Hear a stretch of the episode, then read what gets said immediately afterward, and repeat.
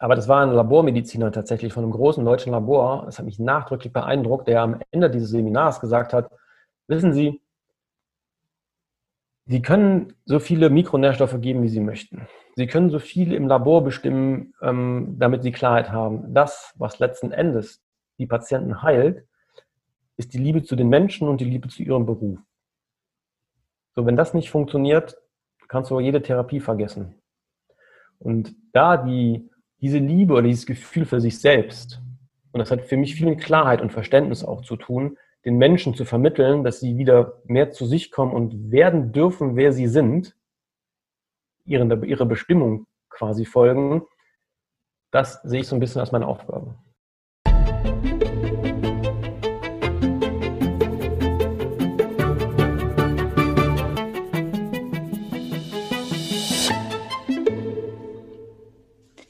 Mein heutiger Gesprächsgast ist tatsächlich ein, ich würde sagen, besonderer Gesprächsgast, weil es das spontanste Interview ist, das ich jemals gegeben habe. Im Normalfall recherchiere ich sehr lange und lade Menschen ein, deren Arbeit ich unheimlich lange verfolge und von denen ich alle Bücher gelesen habe und wie auch immer. Aber äh, dieses Mal, ich glaube, das war irgendwie, weiß ich nicht, Schicksal, ist das ein bisschen anders gekommen. Denn diesen guten Mann heute habe ich tatsächlich erst gestern ähm, entdeckt, aber ähm, nachdem ich festgestellt habe, was er alles beruflich macht, in seiner Heilpraktikerpraxis, was da seine Schwerpunkte sind, was er so für Projekte macht, äh, haben wir telefoniert. Das hat sehr viele Stunden angedauert und danach war mir definitiv klar, dass er ein richtiger Gast ist für diesen Podcast. Und damit begrüße ich den Heilpraktiker, Coach und Seminarleiter Tobias Duven. Guten Morgen. Guten Morgen und danke für die Einladung. Ja, sehr gerne. War eine sehr spontane Einladung. Danke, dass du dir auch so spontan Zeit nehmen konntest. Mhm. Bevor wir jetzt eintauchen in das ganze Thema Ganzheitlichkeit, die eine Frage, die ich ja jedem Podcast Gast stelle. Was ist deine persönliche Definition von Gesundheit? Uh, meine persönliche Definition von Gesundheit ist ähm, eigentlich auch die Aufgabe, die wir Menschen alle gemein haben, nämlich glücklich sein. Und das geht für mich immer einher mit einer Harmonie, wo wir fast schon beim Thema Ganzheitlichkeit sind, innerhalb des Körpers, innerhalb der Psyche oder der Seele, aber auch übergreifend. Also wenn das alles stimmig ist, wenn ich da meiner Bestimmung und meinen Mustern folge, die sich für mich gut anfühlen, die mich auch quasi körperlich gesund halten, dann bin ich für mich auch gesund. Und da sind wir tatsächlich schon beim Thema Ganzheitlichkeit. Ich glaube, man hat es schon rausgehört dass du gesagt hast, dass seelische, emotionale Gesundheit und, und Bestimmungen und Muster eben auch dazu gehören, dass ich körperlich gesund bin. Ja. Wie bist du denn zu dieser ganzheitlichen Ansicht überhaupt gekommen? Das ist ja jetzt nicht, also auch für Heilpraktiker nicht normal. Auch wenn man immer automatisch denkt, Heilpraktiker äh, sind immer absolut ganzheitlich. Ich kenne super viele oder eigentlich fast die meisten, die zwar körperlich ganzheitlich arbeiten, also sich mhm. die körperlichen Systeme ganzheitlich angucken, aber es ist halt noch nicht richtig ganzheitlich, wenn diese anderen Bereiche noch nicht dabei sind. Ja. Wie bist du dazu gekommen, das zu, zu sehen? Also eigentlich über Erfahrungen, ne, die ich gemacht habe. Ich habe natürlich auch klassisch angefangen mit dem Körper erstmal als Heilpraktiker habe dann, ich habe sehr lange chinesische Medizin gelernt bei einem chinesischen Lehrer, bei einem Daoisten. Das heißt, es ist auch ein bisschen anders gewesen, als man das in den westlichen Ländern lernt. Da war viel Philosophie dahinter, was diese fünf Elemente, das Yin Yang angeht, aber auch die Perspektive, die man dann einnimmt, um den Körper eben als System, als Ganzes zu verstehen. Und dann bin ich irgendwann, oder sind wir meiner Meinung nach an die Grenzen gekommen, wenn wir nur den Körper behandelt haben. Das hat oft nicht gereicht, um eine Lebensveränderung herbeizuführen, die dann dazu geführt hat, dass das ganze System, dass der ganze Mensch gesund wird, sondern ich bin immer wieder an die an Punkte gekommen, wo falsche Glaubenssätze, wo ein destruktives Verhalten aufgrund von Erlerntem dazu geführt hat, dass der Körper wieder eine deutliche Sprache von Krankheit spricht oder zumindest ins Ungleichgewicht kommt. Und umgekehrt genauso. Ich habe mich dann viel mit Hypnose beschäftigt, und ähm, auch das hat oft nicht ausgereicht, wenn beim Körper schon so große Schäden, in Anführungsstrichen, entstanden waren oder ein so großes Ungleichgewicht, dass ich das alleine mit den mentalen Techniken hinbekommen habe. Es ist, ähm, ich vergleiche es immer, wenn wir Menschen laufen, dann nehmen wir immer das linke Bein, das rechte Bein, das linke Bein, das rechte Bein. Und so kommen wir vorwärts. Und ich glaube, so ist es auch in der Natur. Wenn man diese Yin- und Yang-Theorie versteht, dann ist das einmal, ich habe Materie, das ist mein Körper quasi, an dem muss ich arbeiten. Und dann muss ich wieder abwechselnd an meiner Energie, an meinem Mindset, an meinen Gedanken arbeiten. Und das immer im Wechsel. So komme ich zumindest weiter und eventuell auch eine Leiter hoch. Und das zusammengenommen habe ich dann versucht, in ein System zu bringen. Und das ist tatsächlich auch nicht immer so ganz einfach, den Menschen verständlich zu machen, ähm, dass es diese beiden Komponenten, mindestens diese beiden, braucht, um das Ganze weiterzuentwickeln.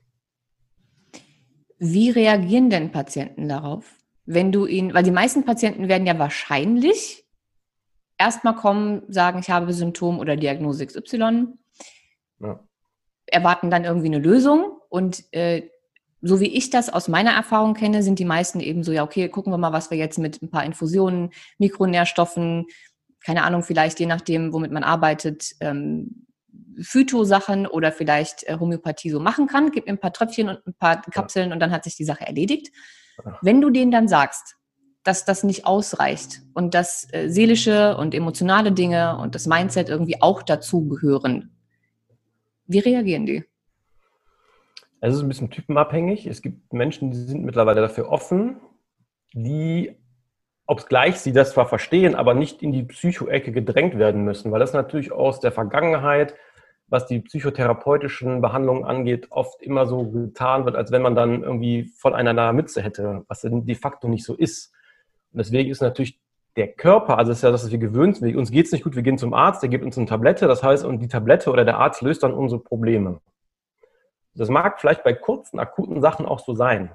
Das ist ja die Sprache des Körpers zu verstehen. Die versuche ich denen dann immer ähm, zu erklären, dass der Volksmund und das ist in allen Völkern, in allen ähm, Kulturen so eine Organsprache bezogen hat. Also wenn ich jetzt zum Thema Schilddrüse zum Beispiel, das ist mein Kehlchakra, das heißt Energie, wenn ich eine Hashimoto habe, hat es viel mit dem zu tun, was bringe ich nicht nach außen verbal. Sondern dann frage ich direkt darauf, um denen klarzumachen, dass da ein Thema hängt. Und dann kriegen die sofort auch ein Gefühl im Körper oder kriegen Situationen in ihren, in ihren äh, ihre Erinnerungen, wo das mal so gewesen ist. Und ähm, ich versuche sie halt ein bisschen provozierend oder da reinschubsend ins Verständnis zu bringen, dass der Körper einfach nur ein Ausdruck ist von ähm, falschen Energien oder ähm, von Blockaden, die dann entstanden sind, die wir uns selbst quasi oder die wir zumindest über Erlebnisse im Leben ähm, manifestiert haben. Und dann verstehen die das auch. Es dauert manchmal ein bisschen, vor allen Dingen dann, und ich bin da relativ transparent, ich sage, wenn ich mit dem Problem X komme, sage ich, okay, wir machen erstmal den Körper. Weil das ist für mich der Rahmen. Ich muss erstmal die Struktur parat kriegen, damit ich einen Rahmen habe, in dem die Seele, der Geist sich auch weiterentwickeln kann, damit im auch einen Schutz. Das ist für mich auch so ein bisschen der Körper. Ähm, und sagt, wenn wir da nicht weiterkommen, oder wenn wir eine, an einen Stillstand kommen, sage ich, dann müssen wir uns andere Themen angucken. Und das verstehen die dann relativ häufig oder meistens sogar. Ja, es ist halt so, dass ähm, gerade in diesen beiden Bereichen, es ist meistens ja sehr getrennt voneinander. Deswegen fand ich dich als Heilpraktiker und als Mensch auch so interessant, weil du einer der wenigen bist, die das so vereinen. Also die sagen, okay, ja, Mindset ist wichtig und äh, Dinge wie Meditation, Energieheilung, äh, Hypnose etc. pp. super Sachen. Man wird auch ohne definitiv nicht gesund, aber das alleine funktioniert auch nicht, wenn der Körper das, was da an Blockaden gelöst wird, gar nicht umsetzen kann. Weil ja. das ist ja alles Biochemie und wenn der Körper nicht fit ist, auf Zellenergielevel total im Eimer ist und da schon irgendwie funktionelle Beschwerden da sind und er kann gar nicht richtig, dann kannst du ja so lange hypnotisieren oder meditieren, oder irgendwie Blockaden lösen, wie du willst, danach sind die Probleme halt auch nicht richtig weg. Genau, vor allen Dingen nicht langfristig. Ne? Ich sage immer, wenn man kann mit Coaching oder mit Hypnose immer kurzfristig was erreichen. Das funktioniert meistens. Aber dieser Impuls hält nicht lange. Denn dafür brauche ich eine strukturelle Veränderung, weil nach dem Gesetz der von Yin und Yang bedeutet das, der Körper und der Geist benutzen die gleichen Muster die zeigen sich ein bisschen anders. Wenn man das Muster dahinter erkennt, wie mein Stoffwechsel funktioniert, entweder der biochemische oder mein mentaler Stoffwechsel, also die Art mit Dingen umzugehen oder Informationen und Materie zu verwandeln, ähm, dann weiß man, dass, dass ich es angleichen muss. Und wenn ich dann eben auf der körperlichen Ebene, wenn mir Stoffe fehlen, das heißt, ich habe zu wenig Energie, ich habe zu wenig Kohlenhydrat, ich habe zu wenig Aminosäuren, also keine Bausteine, wo ich meine Zellen mitbauen kann oder von mir ist auch Fettsäuren für mein Gehirn, dann wird das nur kurzfristig funktionieren. Ja, aber ich finde es ich find's so schade, dass das so wenig Menschen sehen, weil es gibt ähm, absolute Koryphäen auf beiden Gebieten. Ne? Es gibt ganz tolle mhm. Mediziner, die viel ähm, orthomolekulare Medizin machen. Ähm, es gibt super viele Leute, die in diesem ganzen ähm, psychosomatischen oder auch psychoneuroimmunologischen Bereich unheimlich gut sind. Aber es ist so selten, dass das irgendwie zusammenarbeitet. Selbst Menschen aus der Psychoneuroimmunologie, wo ja eigentlich genau das wissen müssten, weil sie ja ähm, die, den Einfluss von der Psyche auf, also über die Neurologie auf auch die ganz, also aufs Immunsystem sehen oder auch auf das ganze endokrine System, aber ja. auch umgekehrt. Ja. Das heißt, also eigentlich sehen sie es, aber es wird halt dann trotzdem nicht danach behandelt. Ja. Hast du denn ähm, häufig Patienten, die auch schon diesen Psychosomatik-Stempel auf der Stirn hatten? Weil ich glaube, das ist ein Thema, weswegen gerade hier in Deutschland, ich weiß nicht, wie das in anderen Ländern ist, aber zumindest habe ich das so erlebt ähm, und ich glaube, mir ging es jahrelang auch so, dass ich mich deswegen mit Dingen wie Mindset und Emotionen gar nicht beschäftigen wollte, weil sobald das Wort psychosomatisch fällt, zumindest ja. in der klassischen Schulmedizin, also wenn ich irgendwie Beschwerden hatte über Jahre und ich gehe zu meinem Hausarzt und irgendwann findet der gute Mann aber nichts mehr, mhm. dann heißt es sehr, sehr schnell, das ist psychosomatisch. Ja. Und psychosomatisch heißt bei uns ja nicht, okay, es könnte sein, dass da gewisse Muster sind, Glaubenssätze, wir oder du magst deinen Job nicht oder du bist unglücklich in einer Beziehung, das stresst dich, wir müssen daran arbeiten, sondern in den meisten Hausarztpraxen heißt das ja, hier ist ein Rezept zum Therapeuten äh, oder gegebenenfalls hier ist ein Re Rezept für Antidepressiva, ich kann dir jetzt leider nicht mehr weiterhelfen. Ja.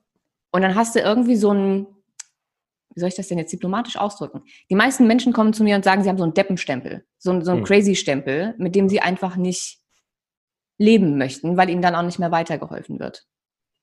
Und ich glaube, das ist so das Problem, wenn dann jemand wie du kommt und sagt, also wir müssten jetzt vielleicht auch nochmal in anderen Bereichen gucken und nicht nur körperlich, dass man dann denkt, okay, Hilfe, ich bin ja nicht verrückt. Mhm. Ich glaube, das, was vielen Menschen hilft, und das ist mit die erste Frage, die ich versuche zu klären, ist oder ihnen ähm, zu vermitteln, warum sie das haben. Ob sie das dann letzten Endes haben, ob sie eine psychische oder seelisches Ungleichgewicht haben, das ist dann nicht mehr so schlimm.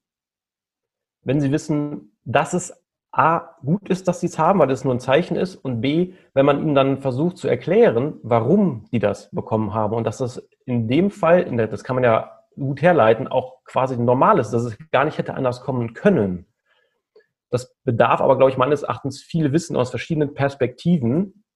Deswegen habe ich ja auch so viele verschiedene Ausbildungen gemacht, um verschiedene Perspektiven einnehmen zu können, um jeden, fast jeden in seiner Sprache abholen zu können. Das heißt, ich kann mich ja, wenn ich das Muster erkenne, verschied aus verschiedenen Richtungen nähern. Dieses Ergebnis wird immer dasselbe bleiben. Deswegen funktionieren auch verschiedene medizinische Richtungen. Ja. Ne, für ein Problem häufig. Es ist immer, welche Sprache spreche ich und wie kriege ich den Patienten das transparent verstanden oder zumindest, dass sie das wahrnehmen oder fühlen können. Und die Frage, warum, die Frage, warum ist halt für mich sehr wichtig ähm, zu klären, weil dann haben viele Verständnis und sind sie auch bereit, den Weg mitzugehen. Wie, wie findest du mit denen das Warum? Also wie ist deine Herangehensweise, um denen dann vielleicht auch aus, aus ähm, seelischer, psychischer, psychosomatischer, wie auch immer man das jetzt nennen möchte, ähm, mhm. Richtung zu erklären, warum sie das haben, was sie haben? Oder warum sie überhaupt krank geworden sind? Also gehe da ganz viel über die Organsprache tatsächlich. Ich gucke mir an, was, welches Körperteil ist gerade betroffen und was bedeutet das. Ne? Also wenn ich jetzt was dem Darm habe, wo ich darauf spezialisiert bin, dann kann man zum Beispiel fragen, welcher Teil des Darms ist das, ähm, was kann ich nicht verdauen oder was möchte ich nicht loslassen. Da gucke ich mir die Aufgabe auf materieller, auf stofflicher Ebene an und dann gucken wir, was ist denn noch so im Leben passiert und wann ist das aufgetreten. Ne? Was hat, war vielleicht davor für eine Situation, da findet man immer was. Und das, das Wichtige ist für mich, ich muss ja nicht auf den Punkt das Problem lösen, sondern ich muss erstmal in diesen stockenden Prozess eine Bewegung reinbringen. Denn ich kann ja nur dann etwas verändern, wenn sich was bewegt. Wenn etwas starr ist, da kann ich kaum was bewegen. Das heißt, ich muss erstmal eine Dynamik reinbringen, diese Blockade, die dort entstanden ist, lösen. Und das mache ich, indem ich gucke, welche Bedürfnisse sind da zum Beispiel nicht erfüllt worden. Und das ist nur die Sprache des Körpers. Es geht immer nur um Bedürfnisse, die ich nicht leben konnte, weil ich noch sehr jung war und abhängig zum Beispiel von dem System, in dem ich groß geworden bin, oder die ich mir dann später selber verboten habe zu leben, weil ich gewisse Glaubenssätze oder eine gewisse Identität entwickelt habe, aus einem bestimmten Grund natürlich. Da gibt es ja auch nie falsch. Das hat ja alles seine Berechtigung, warum das entstanden ist. Man muss halt immer nur fragen, und das versuche ich den Klienten oder den Patienten zu erklären, ob das noch weiterhin zielführend ist, dieses Verhalten oder diese Denkweise. Und wenn die das verstehen, dann haben die so viele Aha-Momente. Und dann ist es halt relativ häufig, dass hier viele Menschen auch weinen, weil die so eine sich gesehen und äh, abgeholt fühlen und, und ähm, vor allen Dingen so nah zu sich selber mal wiederkommen, wo sie schon lange nicht mehr waren. Ich finde es immer wieder beeindruckend, wie Menschen, und ich möchte mich da selbst gar nicht rausnehmen, weil bis vor ein paar Jahren gehörte ich ja selbst zu den Menschen, einfach blind drauf losleben, ohne hm. jemals das eigene Leben zu hinterfragen. Und ich meine wirklich alles regelmäßig zu hinterfragen. Sowohl die Berufswahl oder die Wahl des Studiums, die Wahl des Partners, den Freundeskreis, ähm, die Hobbys, was tut mir gut, was tut mir nicht gut, was möchte ich eigentlich in meinem Leben, was sind so meine Ziele, was ist, wieso stehe ich morgens auf, gefällt mir mein Leben so, wie es ist. Mhm. Und ich glaube, dass den meisten Menschen der Zusammenhang fehlt, wie das zusammenhängt mit der körperlichen Gesundheit. Ja. Dass all diese Faktoren eine Rolle spielen können und sozusagen auf Dauer Stress ins System bringen, wenn ich in diesen ganzen verschiedenen Bereichen totunglücklich bin, ohne es zu merken. Und ja. ich 40 Stunden in der Woche oder noch länger ähm, in einem Job arbeite, den ich total doof finde, und ich mag vielleicht auch meine Kollegen nicht und fühle mich zu wenig wertgeschätzt und unterbezahlt, dann kann auch das irgendwann dazu führen, dass man krank wird, weil es halt einfach das System so stresst. Ja, genau. Mit welchen oder was sind denn für dich die wichtigsten Punkte, um eben zu, zu reflektieren, die du mit deinen Patienten durchgehst? Also, das ist natürlich eine sehr komplexe Frage jetzt. Mhm. Ähm, ähm, also erstmal ist für mich wichtig, der ist, den Ist-Zustand zu analysieren oder für mich zu verstehen. Und was hat dazu geführt, jetzt ganz akut? Und da kann man in der Regel schon Muster erkennen, ähm, ob die Patienten innerhalb des Körpers irgendwelche Dissonanzen oder Probleme haben und ob da Organe sind, die sich vielleicht gegenseitig nicht gut tun oder der Stoffwechsel etwas schief gelaufen ist. Dann gucke ich mir an, was habe ich auf mentaler Seite, also für Glaubenssätze, die ich ähm, mehr oder weniger unbewusst in mein Leben mit integriere und nach denen ich lebe. Wie bringst du denn die Patienten dahin, sich diesen Glaubenssätzen bewusst zu werden? Weil es ist ja jetzt nicht so, dass du, dass du einen Patienten vor dir hast, der hat sich mit sowas noch nie beschäftigt. Und dann mhm. sagst du dem, was haben sie denn so für Glaubenssätze? Und dann zählt er dir zehn Stück auf. Die meisten haben sich damit ja noch gar nicht beschäftigt, wissen vielleicht gar nicht, was ein Glaubenssatz überhaupt ist. Und selbst wenn sie es wüssten, sind sie ja so tief in ihrem eigenen Leben drin, dass sie die auf Anhieb gar nicht bemerken. Wie, wie bringst ja. du denn deinen Patienten dahin, dass er sich, dass er das überhaupt wahrnimmt? Also sind mir fast die liebsten Patienten, die so ein bisschen unverblümt noch sind und die nicht wissen, worum es geht, weil die antworten am authentischsten. Mhm. Ja, ich frage dann zum Beispiel, was denken Sie denn über sich in Ihrem Leben? Wenn Sie zur Arbeit gehen, was denken Sie dann morgens? Oder ich gehe über die Organe, was haben Sie für ein Gefühl? Haben Sie ein gutes Gefühl? Haben Sie ein schlechtes Gefühl? Wo ist das Gefühl im Körper? Dann sagen die, okay, im Bauch. Okay, was ist das für ein Gefühl? Beschreiben Sie das mal. Und dann sage ich, okay, jetzt konzentrieren Sie sich auf dieses Gefühl und was denken Sie jetzt gerade, wenn Sie in dem Gefühl sind? Und dann habe ich den Glaubenssatz. Ja. wenn dann natürlich, was haben sie für Glaubenssätze, dann fangen die an ähm, und versuchen bewusst und mit dem Verstand zu überlegen, was könnte ich jetzt eventuell denken oder sagen, ich, was darf ich nicht denken und dann bist du schon, ähm, da musst du dann schon mehr oder weniger mit Menschen arbeiten, die selbst reflektierter sind. Deswegen sind mir entweder die, die schon sehr erfahren sind, lieber oder die noch ganz am Anfang stehen, die so mittendrin sind. Das ist manchmal ein bisschen schwierig, da braucht man ein bisschen länger. Genau. Und dann kommt ja, wenn ich die Glaubenssätze dann habe, auch noch die für mich mittlerweile fast wichtigste Ebene, weil ich der Überzeugung bin, dass wir ein ähm, Talente haben, mit denen wir geboren werden. Und diese Talente oder diese Fähigkeiten oder man kann es auch Auftrag nennen, der wird ja durch das System, in das wir geboren werden, mehr oder weniger abgewandelt. Das macht auch niemand absichtlich. Ne? Aber also wenn du von System sprichst, dann meinst du das Familiensystem, ne? Also dieses ganze. Genau, Familiensystem oder in einer Klasse, wenn ich in der Schule bin oder im Kindergarten, das sind ja alle Systeme oder in der, später in der Afterarbeit in der Firma. Da kriege ich ja eine Rolle. Oder ich nehme eine gewisse Rolle ein innerhalb dieses Systems. Und die, oder das ist das relativ häufig, dass diese Rolle, in die ich da reingedrückt werde, zumindest am Anfang, mich von meinem Weg, der für mich vorbestimmt ist, ein bisschen abbringt. Und das wiederzufinden, ist mittlerweile für mich das größte Gut, weil die Menschen dann sagen, ja, jetzt wo ich drüber nachdenke, habe ich seit meiner Kindheit diese Ambition und ich würde das gerne tun, aber aus irgendwelchen Gründen mache ich das nicht. Das ist wie so, wow, ich mache wie so ein Wasserfall oder so eine Schleuse, die aufgeht und die Energie kann dann oder die, das, das Leben kann normal wieder fließen. Das ist für mich Authentizität, also der zu werden, der ich eigentlich bin. Aber wie finde ich heraus, wer ich bin? Das ist nicht immer so ganz einfach. Das wollte ich gerade sagen. Es hat mich aber gerade sehr an äh, Vera Birkenbiel erinnert. Die hat mal äh, in irgendeinem Vortrag ging es eben auch um Konditionierungen und ähm, hm. dass uns einfach sehr viel abtrainiert wird. Und sie hat mal ja. erzählt, ähm, dass das genauso ist wie mit, also mit Makeln. Wenn du als Kind oder als Jugendliche irgendwas hattest, wo jeder gesagt hat, das ist zu viel des Guten und das nervt andere Menschen und das sollte man sein lassen und so weiter und mhm. so fort, dann ist es mhm. meistens eine größte Superkraft. Mhm. Und bei ihr war es das Sprechen. Ihr wurde ihr Leben ja. lang gesagt, sie labert zu viel ja. und zu laut. Und ja. das geht nicht. Und sie muss ruhig ja. sein. Und sie, irgendwann hat sie natürlich aufgehört, viel zu sprechen und hat sich unwohl gefühlt, wenn sie zu viel gesprochen hat und war sehr schüchtern und sehr leise, ähm, weil sie das einfach dauerhaft unterdrückt hat. Bis ihr irgendwer, auch irgendein Mentor, Lehrer, weiß ich nicht mehr, ähm, gesagt hat, dass genau das, was für einige Menschen zu viel ist, sie aber gut kann, ihre Superkraft ist. Und dann hat sie ja jahrzehntelang Geld damit verdient, einfach nur zu sprechen. Und also das, obwohl es ihr halt abgewöhnt wurde. Genau. Das ist so wunderschön. Das hab, ich kann das aus eigener Erfahrung sagen, wenn man diese Dinge an sich erkennt. Und ich wollte über Jahre oder Jahrzehnte immer jemand anders sein, als ich eigentlich bin. Anstatt die Dinge, die ich gut kann und die man mir teilweise auch vorgeworfen hat, dass ich sie zu gut kann. Also man wirft mir manchmal vor, ich bin so ein bisschen unnahbar, ich bin so ein bisschen kühl von der, vom ersten Eindruck her. Aber das ist dass es einhergeht mit einer Vermittlung von Stabilität zum Beispiel, von einem Gefühl von Sicherheit, was ich vermitteln kann. Das habe ich damit, das wollte ich nie sein. Deswegen habe ich dieses ganze Paket quasi von mir weggedrängt, eben auch diese Fähigkeiten, die damit verbunden sind, bis ich gemerkt habe, wieso nutzt du das nicht? Hm. Ja, das genau wie mit dem Beobachten. Also Menschen haben ja früher als Kind immer schon gesagt, starr die Leute nicht so an, guck den Leuten nicht so hinterher, aber das Beobachten, Menschen zu wahrzunehmen, zu sehen, ist das, was ich kann.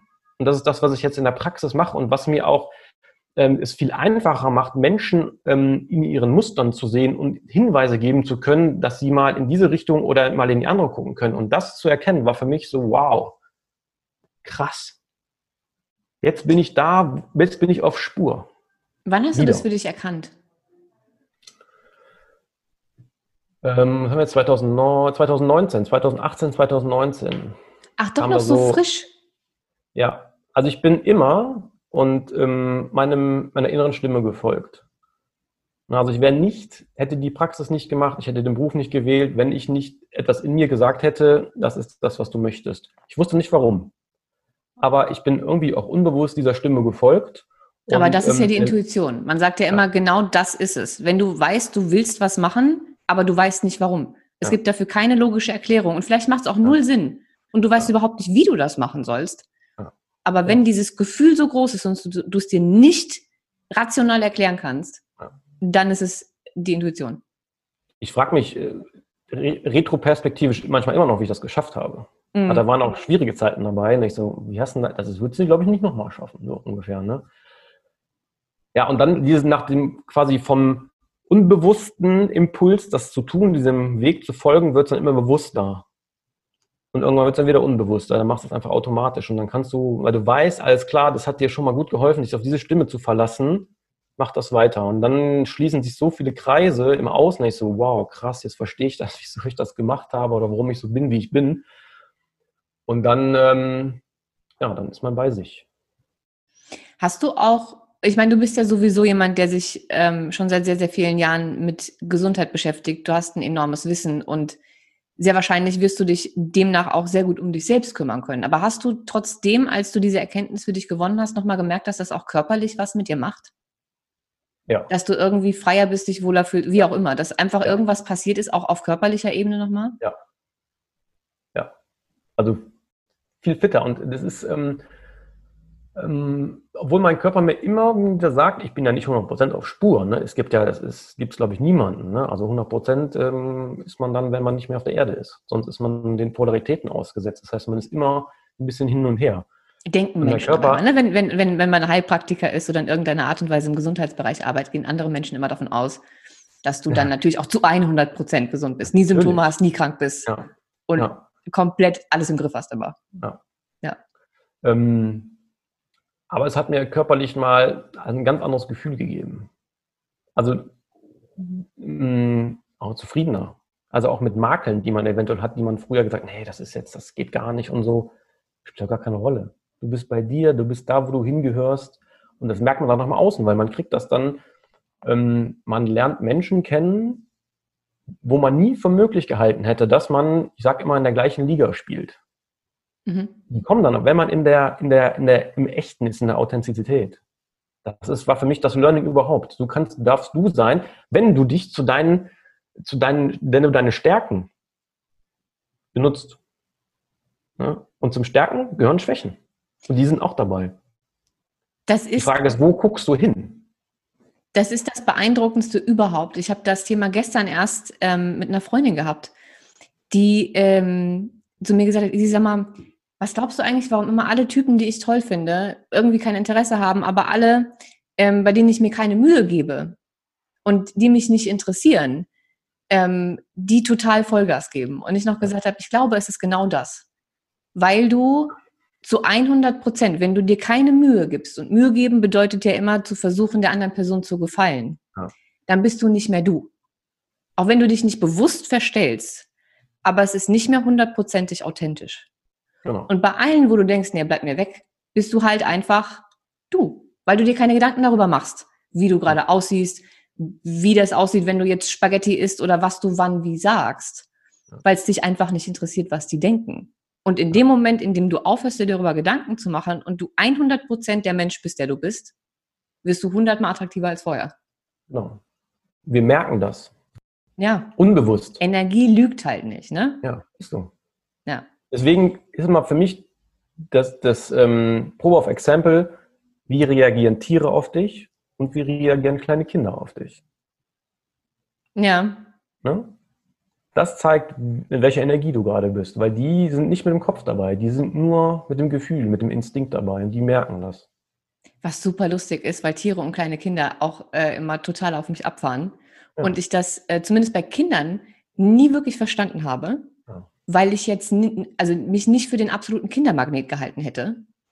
Ähm, und ich bei Kindern gerade in meinen Zwanzigern auch immer so super vorsichtig war und eher so, gib sie mir bitte nicht, mhm. ich mache was kaputt und ne, also eher, ich, ja, also eher auf Widerstand, gefühlt mhm. zumindest. Mhm. Das hat die aber nicht interessiert.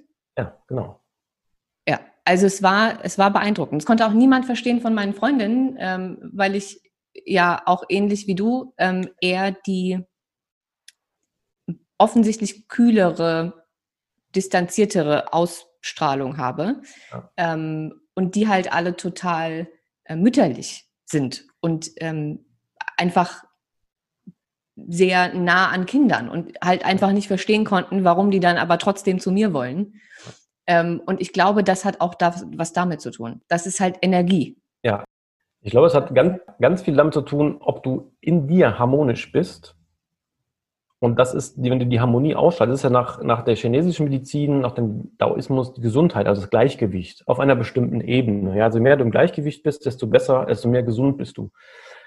Und ich glaube, dass viele, die im Außen sehr mütterlich sind, eine große Disharmonie im Innen haben, also kein Gleichgewicht. Nach außen sieht das anders aus, weil sie sich gerne um andere kümmern und so total lieb sind, aber lieb hat nichts mit Gleichgewicht zu tun. Mhm. Und dieses Gleichgewicht ist, glaube ich, das, was eine, sagen wir mal, das hat ja auch mit Kohärenz zu tun. Ne? Also Kohärenz ist ja definiert, dass ähm, bestimmte Teile oder verschiedene Teile in der gleichen Frequenz schwingen und dadurch ein immer größeres Energiefeld bilden.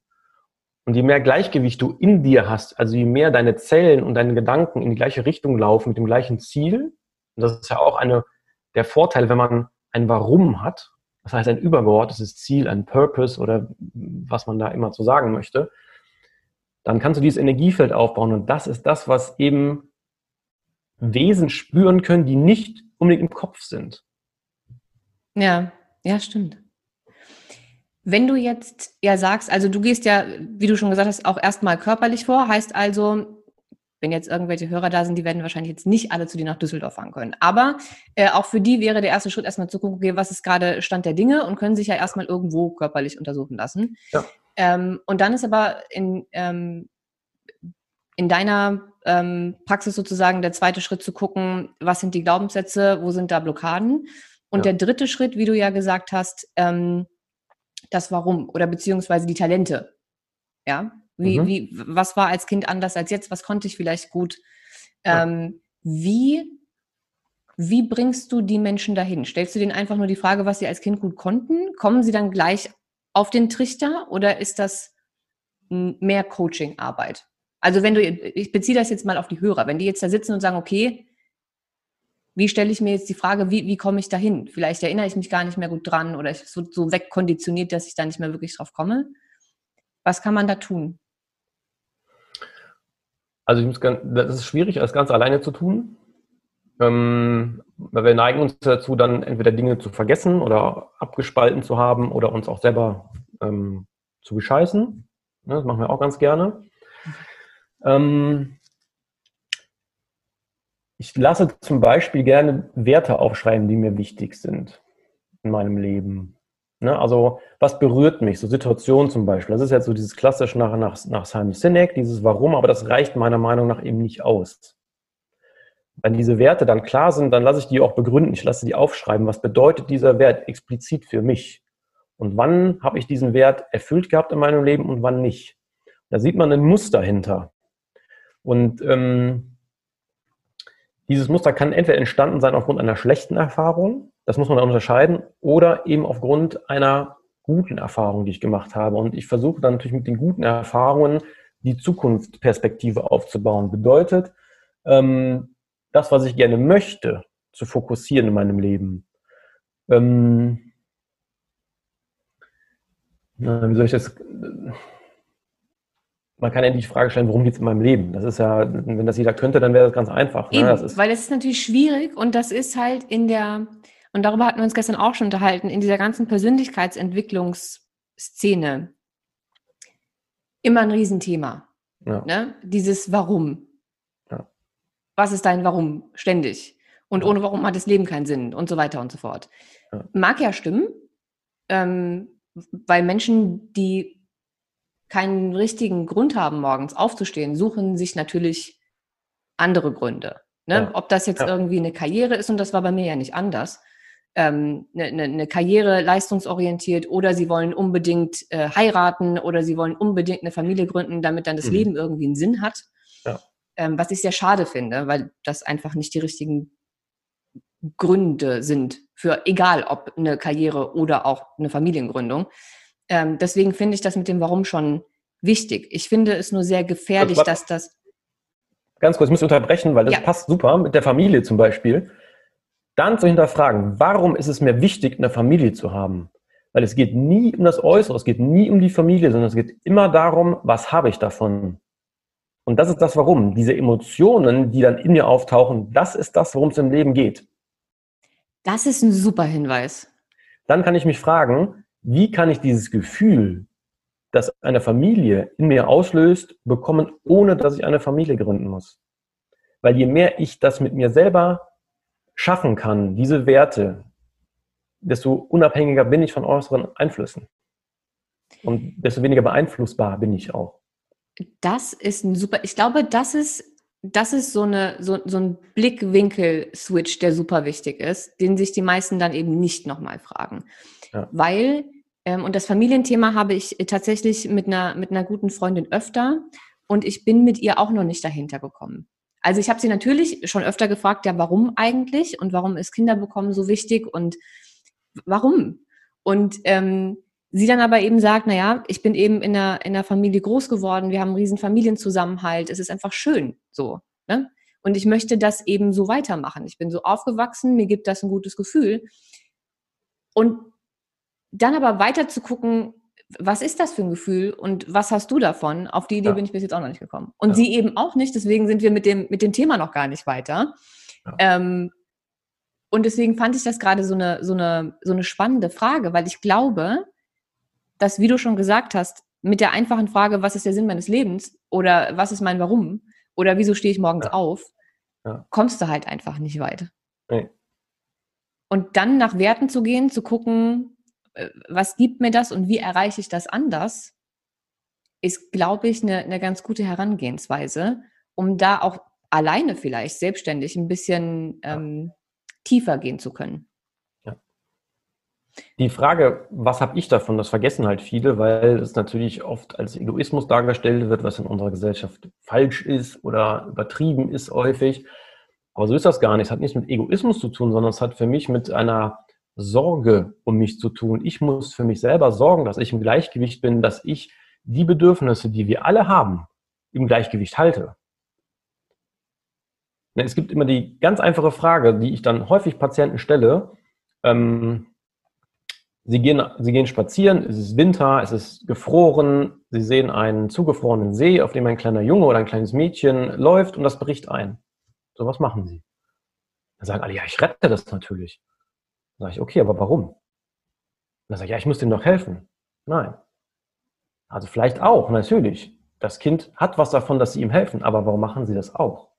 Und das ist oft der größere Teil, der mich einen Impuls gibt, weil ich mit dem schlechten Gewissen nicht leben könnte, es weitergegangen zu sein. Ne? Also was habe ich davon? Nämlich eine Gewissensbereinigung, dass ich dem Kind helfe. Das ist oft bei Menschen mit Helfersyndrom, die, ich mache es immer für andere. Nein, nein, nein, nein, nein. Was mach, hast du davon, dass du anderen Menschen hilfst? Hm. Weil wenn mir das bewusst wird, was habe ich von meinem Verhalten, dann kann ich mich erst ähm, dafür oder dagegen entscheiden. Weil wenn ich von etwas getrieben werde und etwas geleitet werde, was mir nicht bewusst ist, dann kann ich es auch nicht beeinflussen.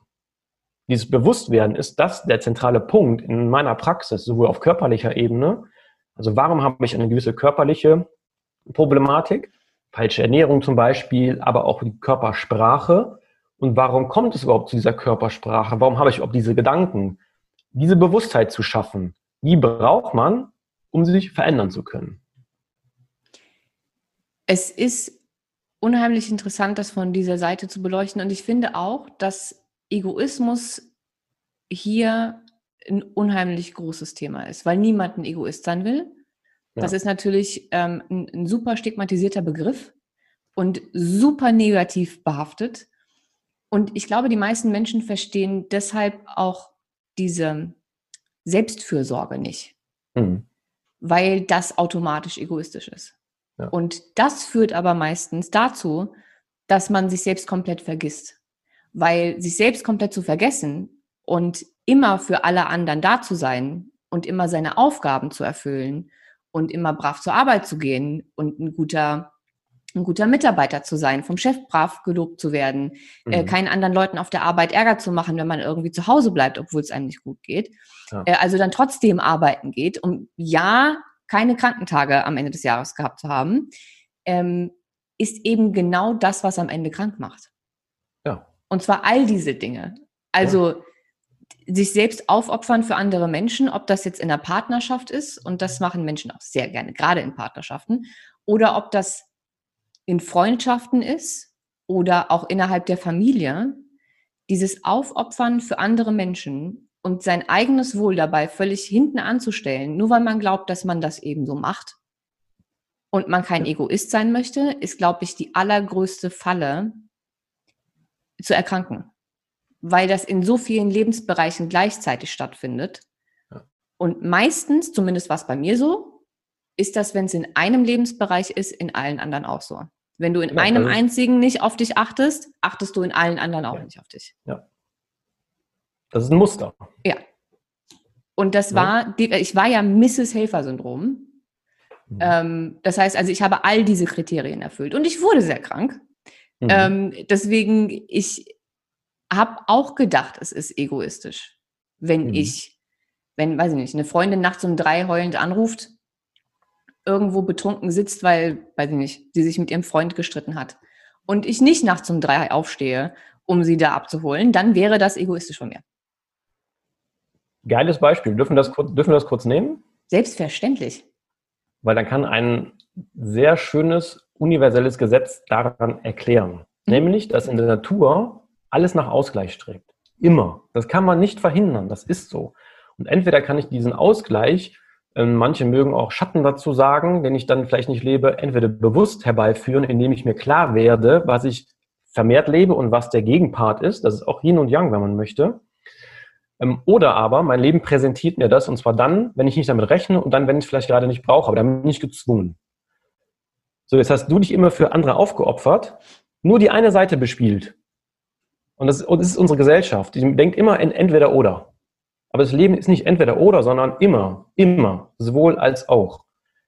Wenn man die Yin-Yang-Monade sieht, da ist immer ein weißer Teil im Schwarzen und ein schwarzer Teil im Weißen. Immer. Geht nicht. Das sind keine absoluten, das sind immer nur relative.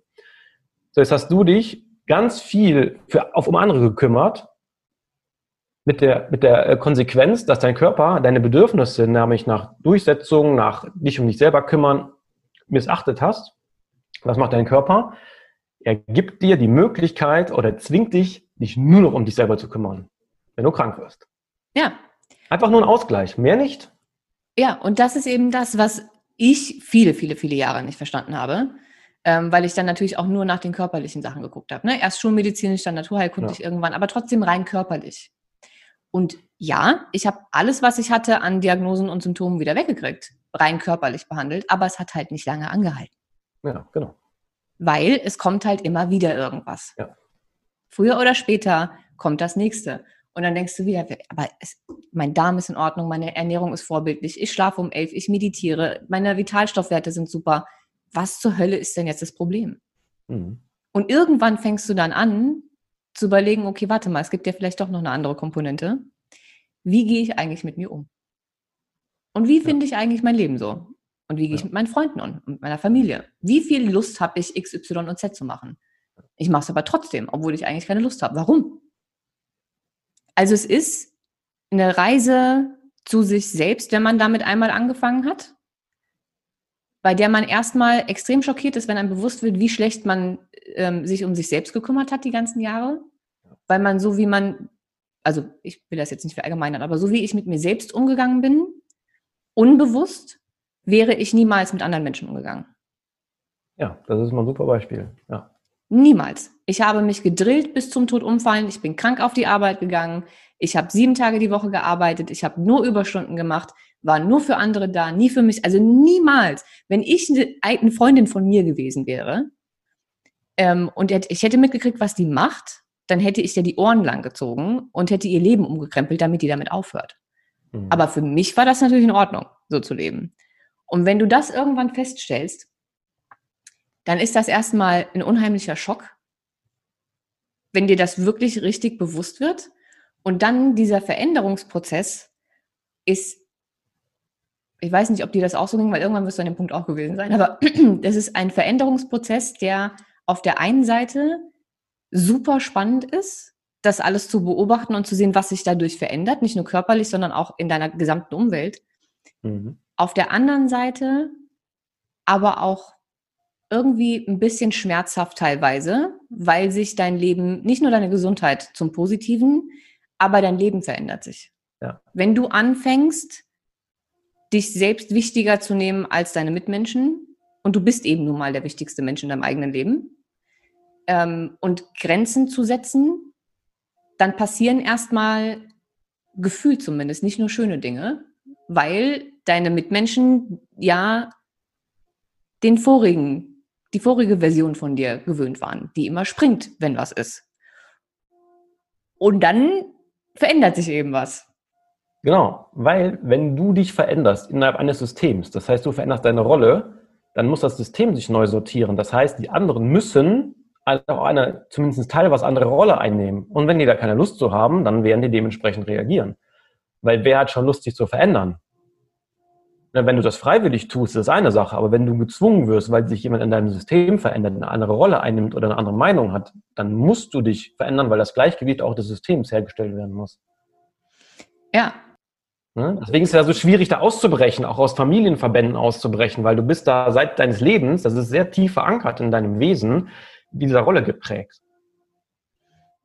Ja, es ist nicht einfach. Wenn du rauskommst und deinen Bedürfnissen, deinen Talenten, deinen Fähigkeiten folgst, dann bist du frei. Ja, das sehen halt so wenige. Ich glaube, deswegen ist Veränderung so schwer und deswegen trauen sich nicht viele oder drehen wieder um. Wenn sie merken, es entfernen sich Menschen oder vielleicht sogar Partnerschaften. Ich fange an, Grenzen zu setzen und mein Mann ist weg, weil er mhm. eben nicht damit umgehen kann, dass ich auf einmal auch auf mich achte. Ja, ja wie auch? Der war es ja vielleicht die letzten zehn Jahre gewöhnt. Natürlich findet er das jetzt nicht witzig. Aber möchte ich den Preis dafür zahlen, dass das so bleibt? Und diese, dieser Veränderungsprozess, weil man ja nicht absehen kann, wo man da am Ende ankommt, ist, mhm. glaube ich, dass Ungewissheit ist für Menschen immer ganz fatal. Also auch fürs Gehirn, weil das Gehirn ja dann Überleben sichert mit Vorhersagen anhand von Mustern und schon erlebten Dingen. Genau. Wenn du dein Leben komplett änderst, kann dein Gehirn halt nichts mehr voraussagen. Und dann ist das unheimlich unbequem erstmal. Ja.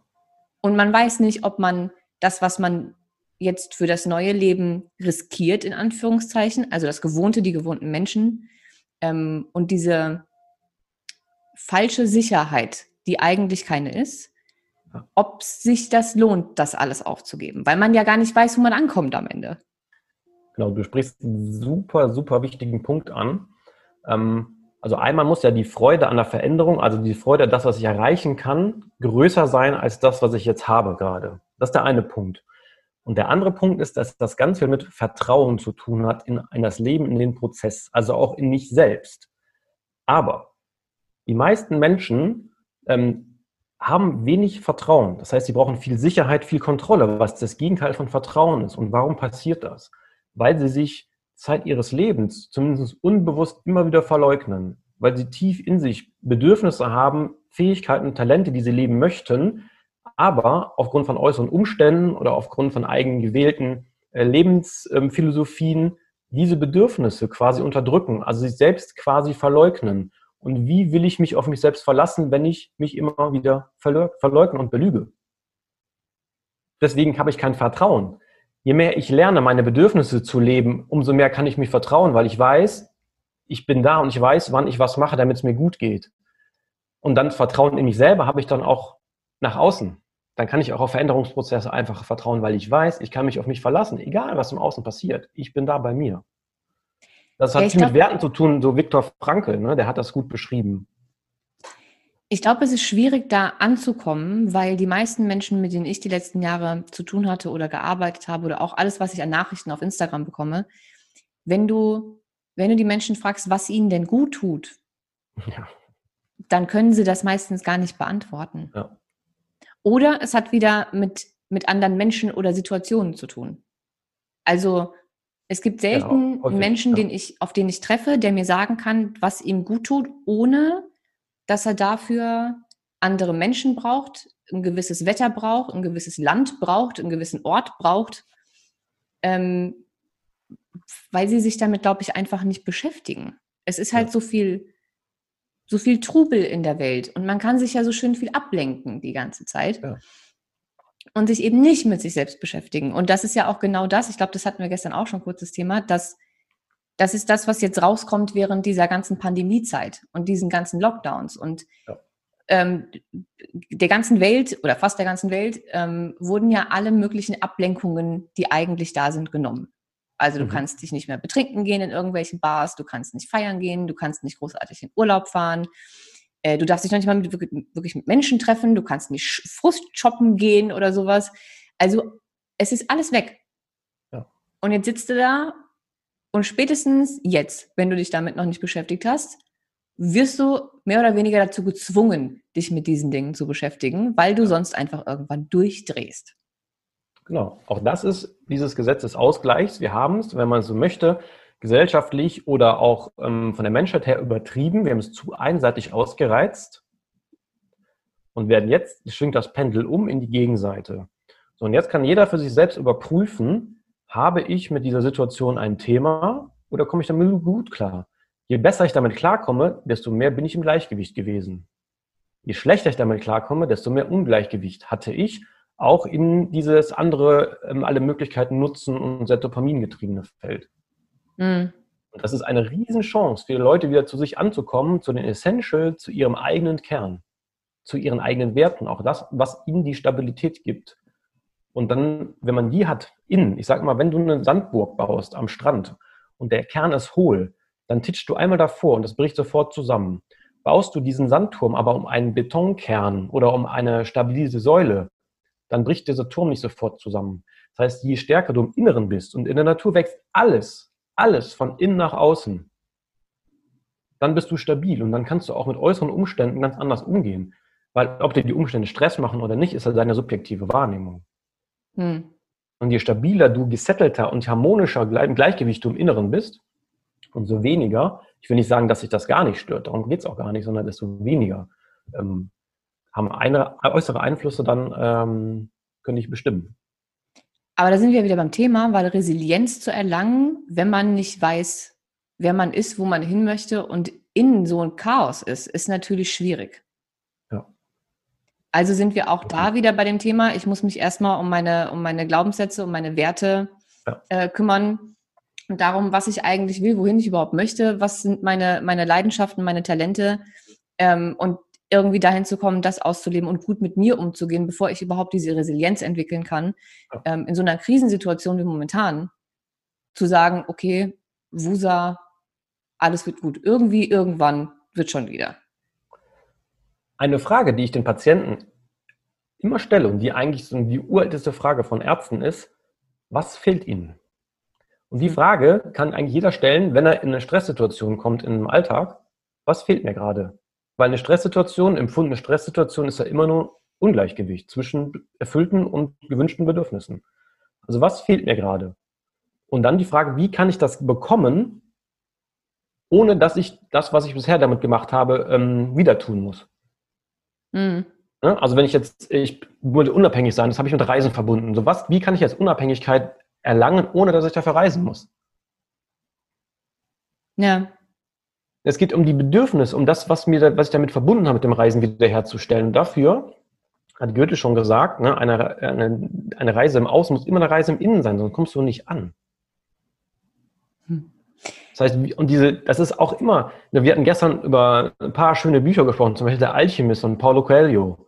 Darum geht es drum, um diese ganzen Heldenreisen, dass sie immer dort wieder ankommen, wo sie losgelaufen sind, einen Schatz gesucht haben, aber dann merken, dass immer schon alles da war. Hm. Und zwar in ihnen. Und die Subjektivität, die ist, kann überall anders und gleich sein. Das ist, ist, ist, ist das Witzige. Du brauchst ja, du musst die Reise und diese Entwicklung in dir machen. Und das ist, ich finde diese Zeit eigentlich super. Also auch von den äußeren Umständen mal abgesehen, aber für jeden selber sich zu hinterfragen, worum geht es mir eigentlich? Weil je stärker oder je extremer Situationen sind, umso klarer werden die Muster, in denen ich lebe. Ja? Viele Menschen verbinden dieses Reisen können, äh, unabhängig sein mit Freiheit. Nein. Das ist Abhängigkeit, nämlich von den Möglichkeiten, die ich habe. Wenn es mir egal ist, ob ich das kann oder nicht, dann bin ich frei. Das ist, das ist was, was ich mich immer, was ich mich immer frage oder wo ich immer denke, ich verstehe diese Menschen nicht, die ähm, nach Bali oder sonst irgendwo gehen, um, um sich selbst zu finden und um zu sich zu finden und um abzuschalten und zu machen und zu tun oder ähm, um vom Leben wegzukommen und ihre wahre Essenz zu leben und so. Und ich immer denke, ja, aber wenn du wieder zurückkommst, ne? Also es ist ja schön, dass du in Bali tiefenentspannt bist. Mhm. Am Strand, Natur, ganz viel Jod in der Luft, ähm, Salzwasser, gesunde Ernährung, anderer Spirit, andere Menschen, viel Meditation, vielleicht auch noch ein Silent Retreat und jeden Morgen Yoga und Atemübungen und so. Aber wenn du dann wieder hier bist, dann musst du ja mit deinem Leben, das du dir hier kreiert hast, mhm. wieder zurechtkommen. Dann bist du ja nicht mehr auf Bali. Und wenn du vor Problemen versuchst wegzulaufen und in einem anderen Land irgendwie eine Lösung dafür zu finden, weil du die Ruhe brauchst, dann nimmst du die Probleme ja mit. Also entweder du nimmst sie mit und hast sie dann da auch, oder du kriegst es hin, einmal kurz auf Pause zu drücken, kommst dann wieder zurück und der ganze Berg von Problemen und Dingen, die dich vorher schon gestresst haben, sind ja wieder da. Ja. Das heißt also, für mich sind, sind solche Dinge auch immer nur eine Flucht. Ich glaube, es wäre viel einfacher, wenn, wenn dieser Trend mit, ich mache einen auf ähm, Eat, Pray, Love, das, seitdem es diesen Film gab oder dieses Buch erst, ähm, sind ja so viele Leute irgendwie auf Reisen und keine Ahnung was, um äh, irgendwie zur Ruhe zu kommen. Wenn der Trend dahin gehen würde, sich einfach mal, weiß ich nicht, drei Wochen Urlaub zu nehmen und hier zu bleiben, sich mhm. einfach mal drei Wochen in der eigenen Wohnung einschließen und gucken, was passiert. Ja. Da passiert unheimlich witzige Dinge. Ja. ja es kann, glaube ich, schon ein Impuls sein, und, aber die Entwicklung passiert in dir drin. Und wenn du den Impuls brauchst im Außen, dann bist du eben abhängig von den Impulsen. Das ist keine Freiheit. Das ist Abhängigkeit. Ne, wenn ich Bali brauche oder andere Orte, ich muss dahin, damit, nein, nein, aber du, die Entwicklung passiert doch in dir drin. Und manchmal passiert sie eben auch nicht. Das heißt, der äußere Ort ist ein, ein kleiner Einflussfaktor, aber das ist keine Garantie, dass ich da ähm, mir eine andere Welt eröffne im Inneren. Mhm. Und auch hm. da sind wieder nur, was habe ich davon, dass ich dahin fahre? Was habe ich für ein Gefühl? Welche Werte sind dort erfüllt? Es geht immer nur um das, meine, mein inneres Erleben. Das kann man theoretisch überall machen. Es hat ja alles sehr viel mit Bedürfnissen zu tun und ja. mit, mit, der, ähm, mit der Erfüllung dieser Bedürfnisse. Hast du denn das Gefühl oder bist du der Meinung, dass das, was wir heute als Erwachsene an Bedürfnissen haben oder ähm, an, an unerfüllten Bedürfnissen, an denen wir dann tatsächlich irgendwie äh, scheitern, erkranken, äh, uns darüber aufregen und eine sehr große ähm, emotionale Ladung dazu haben, dass das mit dem zusammenhängt, was in unserer Kindheit, und da sind gerade die ersten Lebensjahre ja unheimlich wichtig, ähm, an Bedürfnissen erfüllt oder auch nicht erfüllt wurde. Dass das sozusagen da schon ein Muster gibt, was dann sehr lange anhält. Definitiv. Ich würde sogar noch vorher gehen, wenn man das neurobiologisch betrachtet, ähm, hat die Mutter in der Schwangerschaft einen riesen Einfluss auf die hormonelle und neurotransmissatorische Zusammensetzung des ähm, Embryos. Und alles, was aus Plazenta gängig ist, hat Einfluss und bildet unbewusste Muster. Also wenn eine Mutter in der Schwangerschaft Stress hatte, ich hatte damals viel Antlitzdiagnostik gemacht mit dem chinesischen Arzt und ähm, es gibt das Phänomen, das ist gar nicht so selten, dass ähm, Männer oder Frauen mehrere Brustwarzen als diese zwei haben. Nämlich oft in der Reihe darunter ähm, quasi wie so eine Säugeleiste von Tieren. Und das ist in der chinesischen Medizin gehört diese, die Brust zum Holzsystem. Und da ist der Ärger angesiedelt emotional. Und wir haben immer gefragt, hatte ihre Mutter, während er sie mit ihnen schwanger war, viel Ärger in der Schwangerschaft. Und es kam immer ein Jahr, wenn die Leute es wussten. Das heißt, die emotionalen Einflüsse bringen auch eine Entwicklung auf meine körperlichen Strukturen mit sich. Das heißt, es können entweder Prozesse aufgehalten werden oder beschleunigt werden, die können nicht richtig ausgebildet werden. Deswegen sagt man in China, wenn eine Frau schwanger ist, dann muss die wie eine Königin behandelt werden. Darf hm. gar keinen Stress haben, sie muss quasi alles zu Füßen gelegt bekommen, damit das Möglichste, was sie hat, an das Kind weitergegeben werden kann. Und da beginnen für mich die Einflüsse, zumindest mal auf körperlicher Art. Und wenn ich mit einem hohen Cortisolspiegel, wenn ich an einen hohen Cortisolspiegel gewöhnt bin, aufgrund meiner Schwangerschaft, während ich im Bauch meiner Mutter war, dann neige ich eben dazu, auch im Nachhinein, mal davon abgesehen, dass das System dann ähnlich weitergeht im Außen, wie meine Mutter hat ja darin gelebt schon, bevor ich geboren wurde, hat dieser hohe Cortisolspiegel und das System Einflüsse darauf, dass ich natürlich mehr Stress habe, dass ich mehr Sicherheit brauche, dass ich gewisse Denkstrukturen habe, vielleicht nicht so flexibel oder so offen bin oder was auch immer. Das gibt es verschiedene Möglichkeiten. Und da geht das weiter. Aber die frühkindliche Prägung, und wir lernen ja in den ersten Jahren nur über Resonanz, das spielen ja Worte kaum eine Rolle, sondern welche Stimmungen kriege ich vermittelt und wie agieren die Menschen, wie verhalten die sich um mich herum, ähm, haben massiven Einfluss darauf, wie und mit welchen Potenzialen ich mich in meinem späteren Leben wieder entwickeln könnte. Glaubst du denn, unabhängig davon, wie jetzt die Situation in der Schwangerschaft war, weil das kann ich als, also weder als Embryo im Bauch noch heute als Erwachsene äh, in irgendeiner Art und Weise ändern. Ähm, und die frühkindliche Entwicklung. Glaubst du, egal was da passiert ist, es lässt sich heute als Erwachsener noch einigermaßen, ich will nicht sagen, wieder in Ordnung bringen, aber eben neu entwickeln und, und alte gewisse Muster ablegen? Bedingt glaube ich schon. 100 Prozent würde ich nicht sagen, ähm, weil 100 Prozent gibt es auf dieser Welt eben nicht. Aber ich kann es annähernd dahin bringen, und das zeigen ja auch die Selbstheilung oder die spontane Heilung von schwersten Krankheiten, wo sich keiner erklären kann, wie das funktioniert, dass es möglich ist. Und wenn ich genau das Thema, was dahinter steht, eben benenne und die Energie wiederherstelle in meinem Körper, sowohl wenn ich jetzt übers Nervensystem gehe, also irgendwelche Wirbelblockaden löse, dass da wieder Strom fließen kann, wenn ich meine Hormone ins Gleichgewicht bringe, was auch immer die ins Ungleichgewicht gebracht hat, das muss man dann echt das Thema dahinter angucken. Aber es gibt ja verschiedene Ebenen, die ich abarbeiten kann. Und auf je mehr Ebenen ich ins Gleichgewicht bringe, umso mehr übergreifenden Effekt habe ich auf darunter oder darüber liegende Ebenen. Ähm, deswegen glaube ich schon, wenn man die Themen bewusst oder auch unbewusst lösen kann, da gibt es ja auch Techniken für, dass man diese frühkindliche Prägung zumindest zu einem großen Teil ähm, so verändern kann, dass sie mir gut tun. Oder mhm. dass sie wieder ähm, meinen Talenten zielführender entgegenkommen. Ja. Ja, ich glaube auch. Ich glaube auch, dass da einfach das Nervensystem sehr, sehr viel mit zu tun hat und eben, wie du vorhin schon gesagt hast, die Cortisolprodukte, also die Nebennieren ja. ähm, und die gesamte HPA-Achse. Es gibt ja. super spannende Studien dazu, wie sich die HPA-Achse ähm, verändert oder wie sie, ich glaube, die Studie, die ich gestern erst gelesen habe, war von ähm, Holocaust-Überlebenden.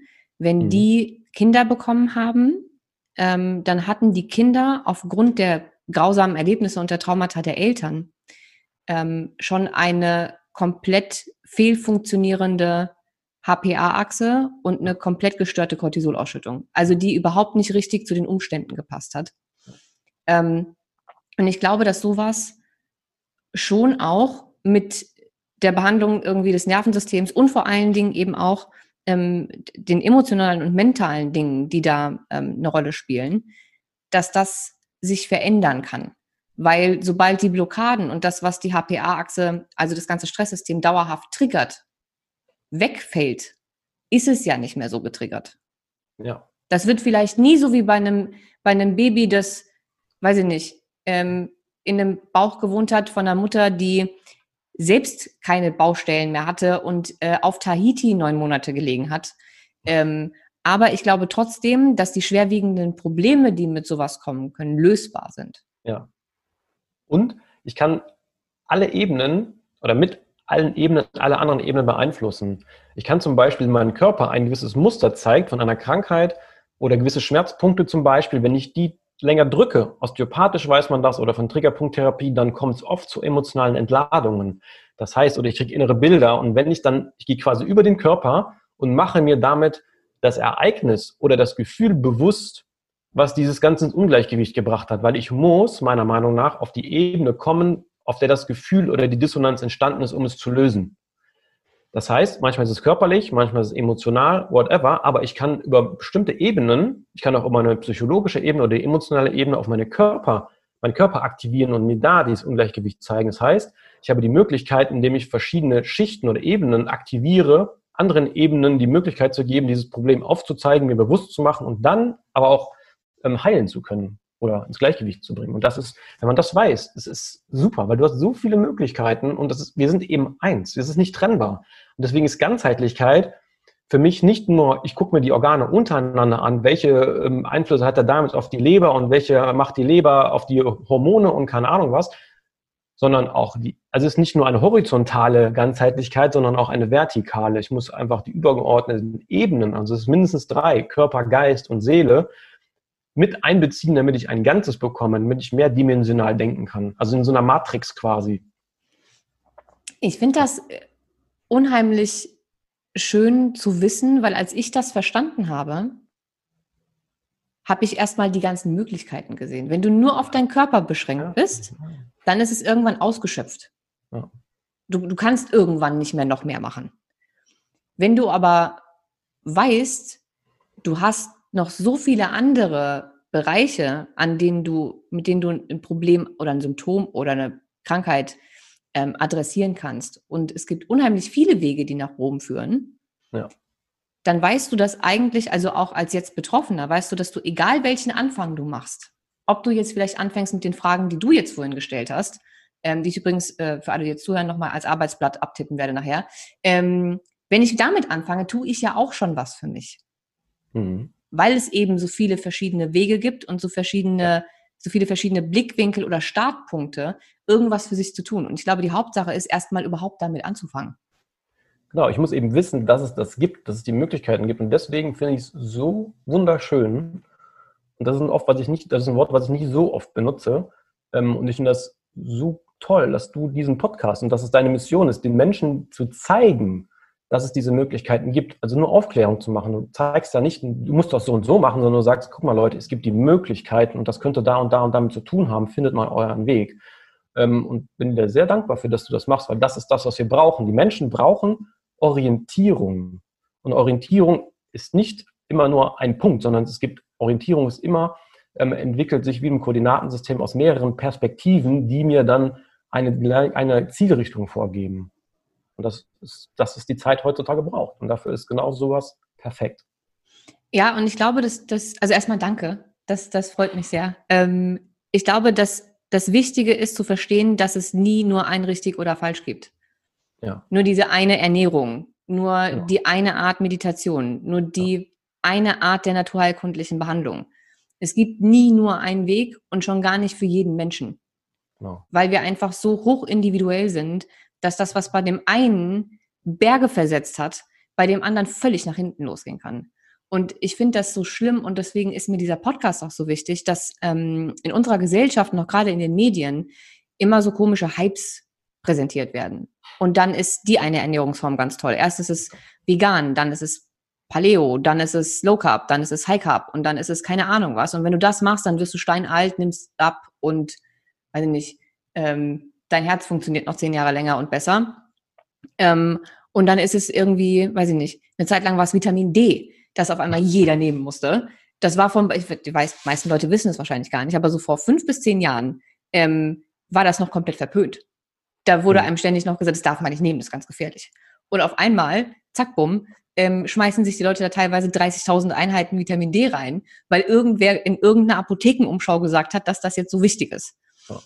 Und auf solche Dinge sich zu verlassen und immer zu denken, es gibt nur ein richtig und ein falsch und ich kann selbst eigentlich nicht viel machen, weil ich bin ja von Ärzten, Laborwerten und, und der Kompetenz anderer abhängig, ist das, was ich so schade finde. Weil ich glaube, klar braucht man für gewisse Dinge Hilfe. Ich kann jetzt nicht irgendwie selbst mir Blut abnehmen und dann die ganzen Werte selbst bestimmen. So, also könnte ich wahrscheinlich schon, aber kann halt nicht jeder. Und selbst ich, und ich habe sehr viel Wissen über die letzten Jahre angesammelt, gehe sehr gerne mit meinen Themen zu Profis. Hm. So, ich mache das auch nicht selbst. Klar, bei Laborsachen brauche ich das und ich würde auch nicht selbst mit Hochpotenz-Homöopathie an mir rumspielen, weil ich eben keine zehnjährige Homöopathie-Erfahrung habe. Ja, das würde ich bei mir auch nicht machen. Aber es gibt Dinge, die kann ich für mich selbst tun. Und diese Dinge sehen die meisten Leute einfach nicht, weil sie ohne Podcasts wie diesen und ohne Menschen wie dich nicht wissen, dass das für die Gesundheit eine Rolle spielt. Wenn ich nicht weiß, dass mein Lebensstil, meine Glaubenssätze, der Umgang mit meinen Emotionen, ähm, das Ausleben meiner Talente, das Setzen von meinen persönlichen Grenzen und das Leben meiner Werte etwas mit der Biochemie meines Körpers machen, ja. dann kann ich es auch nicht ändern. Ja, genau. Richtig. Ich glaube aber, dass genau diese Punkte, die wir hier heute besprochen haben, bei den meisten Menschen den größeren Unterschied machen. Wenn ich Menschen, mit denen ich gearbeitet habe, frage, ob jetzt ähm, die Einnahme von, weiß ich nicht, Magnesium äh, oder B-Vitamin oder Aminosäuren den größeren Effekt hatte oder die Arbeit, die sie mit sich selbst gemacht haben, dann war es immer die Arbeit, die sie mit sich selbst gemacht haben. Kann ich so bestätigen. Weil der komplexe Haufen an Stressoren, die sie da angesammelt haben, ohne es zu merken, wenn der ja. wegfällt, dann hat der Körper so viel mehr Energie. Also durchaus auch auf Zellebene, weil der ganze Stress ja weg ist und dadurch der ganze Körper nicht mehr ständig alles, was er an Nährstoffen und Energie hat, für diesen Stress aufbrauchen muss. Da geht ja so viel flöten den ganzen Tag, sondern wieder sich um sich selbst kümmern kann. Und auf einmal merken die Menschen, dass sie Selbstheilungsfähigkeiten haben und Dinge verschwinden, von denen sie gar nicht wussten, dass sie einfach ja. so verschwinden können. Ich hatte letzte Woche noch einen Patienten, der hat echt einige Themen, der hat Borreliose, EBV, der ist wirklich seit lange ist er bei mir und wir haben immer wieder mal so Coaching-Sessions oder Gespräche und er hat letztes Wochenende zu mir gesagt, diese zwei Stunden, die wir jetzt hier gesprochen haben, bringen mir mehr als jede Infusion. Warte, ich habe gar kein Krankheitsgefühl im Moment. Das ist dann quasi, weil er genau weiß, eigentlich möchte ich das weil ihm Dinge bewusst geworden sind, die ihm nie klar waren und sagt, okay, aber ja, die, Gelenkbeschwerden zum Beispiel, ja, warum bin ich nicht so flexibel? Was, was, was hält mich gerade auch flexibel zu sein? Wenn dir das klar wird, ja, okay, scheiße, stimmt. Und das sind dann so Situationen, wo ich sage, alles klar, das ist der Lohn meiner Arbeit. Ja. diese lachenden, strahlenden Gesichter und diese gerührten Augen zu gucken. Ne? Und da erlebe ich hier ähm, auch bei den stärksten Kerlen, wenn man das so möchte, wirklich so wie die kleine Jungs sind und sagen, ja, du hast recht. Wenn ich wirklich auf mich höre. Ich glaube ja, vielleicht ist das ähm, von mir auch ein bisschen Schubladendenken, aber ich glaube, bei Männern ist das Thema noch mal größer als bei Frauen, weil gerade wenn Männer in so eine mh, hm, falsche Vorstellung von Männlichkeit erzogen wurden, mhm ob jetzt von den Eltern oder auch von der Gesellschaft, von Filmen, von, weiß ich nicht, ähm, und das so eine Toxizität erreicht. Für mich ist ja ein, ein gewisser Grad an falscher Vorstellung und ein falsches Leben von Männlichkeit toxische Männlichkeit. Ja. Und ich glaube, an dem Punkt zu jemandem zu gehen und sich zu öffnen und über solche Dinge zu sprechen, ist für Männer dann nochmal ein größerer Schritt als für Frauen. Genau, und da nutze ich immer den Körper als äh, Zugang. Ich fange immer körperlich an, erkläre das analytisch, was da passiert, und dann ziehe ich aber das Äquivalent zum Beispiel auf die emotionale Ebene. Da nutze ich ja ganz viel den Motivkompass. Der Dirk war ja auch schon bei dir. Mhm. Ähm, und das ist ein Eye-Opener für viele, weil man da die verschiedenen Ebenen miteinander verknüpfen kann. Das verstehen dann viele. Auch gibt ja Menschen, die sind, die müssen das eher spüren, dass es so ist, und es gibt Menschen, die müssen es eher verstehen. Es gibt Menschen, die müssen das eher sehen, die müssen das also visuell haben. Und ich finde wichtig, und du bist dann ganzheitlich, wenn du auch unter diesen verschiedenen Sinnesmodalitäten oder ähm, Verständnis- oder Wahrnehmungskanälen gut arbeiten kannst. Dafür braucht man auch verschiedene Perspektiven, meiner Meinung nach. Ja, und wenn du einfach den Patient oder Klient oder Hörer oder was auch immer da abholen kannst, wo er gerade ist. Ja. Weil es ist eben nicht jeder auf dem gleichen Level, hat das gleiche ähm, Verständnis für Themen oder kann sich schon für gewisse Themen öffnen. Und ähm, da spreche ich ja aus Erfahrung. Ich glaube, das war der Hauptgrund für diesen Podcast, weil ich ja selbst eine war, die sich mit solchen Dingen nicht beschäftigt hat und dachte, das ist Humbug. Bevor mhm. ich das, bevor ich die, die physischen, biochemischen Vorgänge verstanden habe mhm. ja. und dass Gedanken eben nicht einfach nur Gedanken sind, die einfach da sind und keine, keinerlei Auswirkung haben oder Emotionen, sondern dass das Biochemie ist. Und dass das genauso schlimm ist, wie wenn ich mich, ähm, weiß ich nicht, irgendwo anstoße und Stress habe. Das kann ich auch mit meinen Gedanken produzieren. Und als, als ich diese Zusammenhänge irgendwann verstanden habe, war für mich diese ganze Arbeit mit mir selbst, mit meinen Mustern, mit, mit meinen Emotionen, mit Grenzen, mit Bedürfnissen nochmal ein ganz anderer Schnack, weil das für mich ja. dann eine andere Wertung hatte. Ja, das ist runder dann. Ja, ja. ja, weil sonst kann ich es nicht greifen. Wenn ich was nicht greifen kann, dann, weiß ich nicht, komme komm ich halt auch nicht in die Umsetzung. Wenn ich das dann aber so verstehe und den Einfluss auf, mein, auf meine Gesundheit nachvollziehen kann, dann hat das auf einmal eine komplett andere Wertigkeit auch, mich, mich damit zu beschäftigen. Weil ich ja vorher gar nicht wusste, was ich körperlich kaputt machen kann, wenn ich so lebe, wie ich lebe. Und es stellt die Handlungsfähigkeit oder die gefühlte Handlungsfähigkeit wieder her. Ja, aber ich bin nicht ohnmächtig den Umständen ausgeliefert, sondern ich weiß, was das, welche mehr Komponenten ich kenne, umso mehr habe ich natürlich auch, kann ich Einfluss darauf nehmen. Ja. Hast du denn in deinen ganzen Jahren Praxis, die du jetzt gemacht hast, hast du so einen Fall im Kopf, wo du wirklich unheimlich hm, begeistert, ehrfürchtig warst nach dem, was da, was mit dem Patienten, was für eine Wandlung der gemacht hat? Also mir fällt immer, ich habe einen MS-Patienten gehabt, der wirklich äh, Läsionen hatte. Das, und ähm, da kam dann die Theorie, dass diese Autoimmunerkrankungen häufig mit traumatischen Ereignissen zu tun haben. Er hat einen schweren Motorradunfall gehabt und wir haben viel an seinem Körper, aber auch viel an, seiner, an meinem, seinem Mindset gearbeitet und bei der Kontrolluntersuchung waren die Läsionen dann weg. Der Radiologe sagt, wo sind denn Ihre Läsionen hin? Also die waren oh, nicht mehr zu wow. sehen. So, und dann ist okay, keine Ahnung, weiß ich jetzt auch nicht. Das nicht gezielt behandelt, sondern dieses Loslassen, also in der chinesischen Medizin, das habe ich damals mitgenommen. Und ich habe übrigens, ich habe sieben Jahre mit dem Lehrer verbracht. Das ist jetzt zehn Jahre, das ist jetzt 15 äh, Jahre her. Und ich verstehe jetzt erst, so nach weiteren zehn Jahren, was der damals mir erklärt hat. Ne, also das mal die Bandbreite für mich nochmal klar zu machen. Aber wir haben immer ein System behandelt, nie ein Symptom, sondern ein System, damit der Körper sich selber wieder reguliert. Und ich habe ja nicht speziell an den Läsionen bei ihm gearbeitet, sondern an, ähm, an der Herstellung des Gleichgewichtes wieder, das, was ihm gefehlt hat. Aber ich glaube, das ist genau das, was Ganzheitlichkeit macht. Also eigentlich kenne ich fast keinen ganzheitlichen Mediziner oder Coach oder Heilpraktiker oder was auch immer, mhm. der nach Symptom behandelt.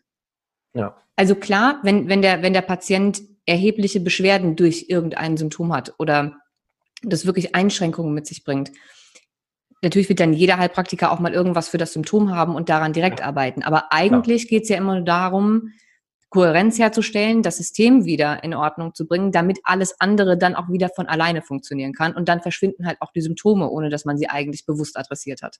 Ja. Ich habe zum Beispiel, ich habe früher auch einige Kinderwunschbehandlungen gemacht und da ist mir ein Fall, die ähm, hatte PCOS, also hormonell wirklich jetzt auch nicht um die besten Voraussetzungen, um schwanger zu werden, rein körperlich. Und was wir gemacht haben, war eine Hypnose in der rauskam, dass sie Schuldgefühle hatte ihrem Ex-Partner gegenüber, weil sie mit dem anderen wollte sie keine Kinder haben, die dazu geführt haben, dass sie sich jetzt verweigert hat, mit dem aktuellen Partner, wo das eigentlich bewusst geplant war, ähm, schwanger zu werden. In dieser Hypnose ist das Thema bewusst geworden und deswegen sage ich, Bewusstwerdung ist ganz viel Heilung drin. Ähm, nächster Zyklus schwanger, trotz PCOS und hormoneller ähm, Schieflage. Und jetzt hat sie mittlerweile zwei Kinder. So, das sind dann so, so, wow, krass. Also wie das jetzt funktioniert, keine Ahnung, aber es funktioniert.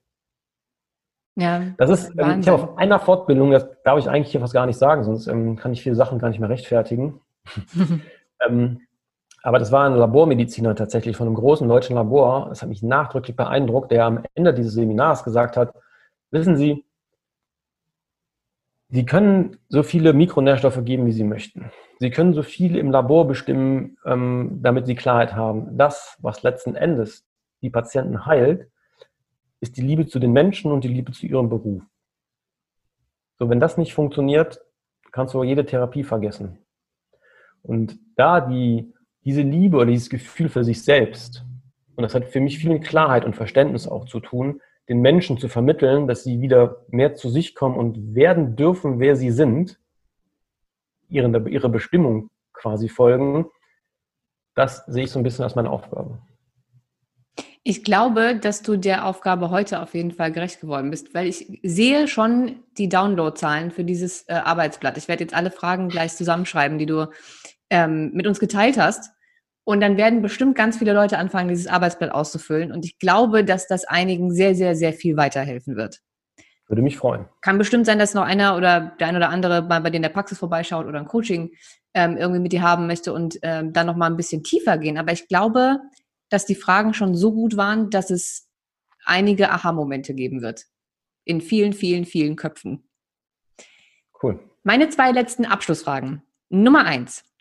Ähm, ein Buch, das jeder gelesen haben sollte.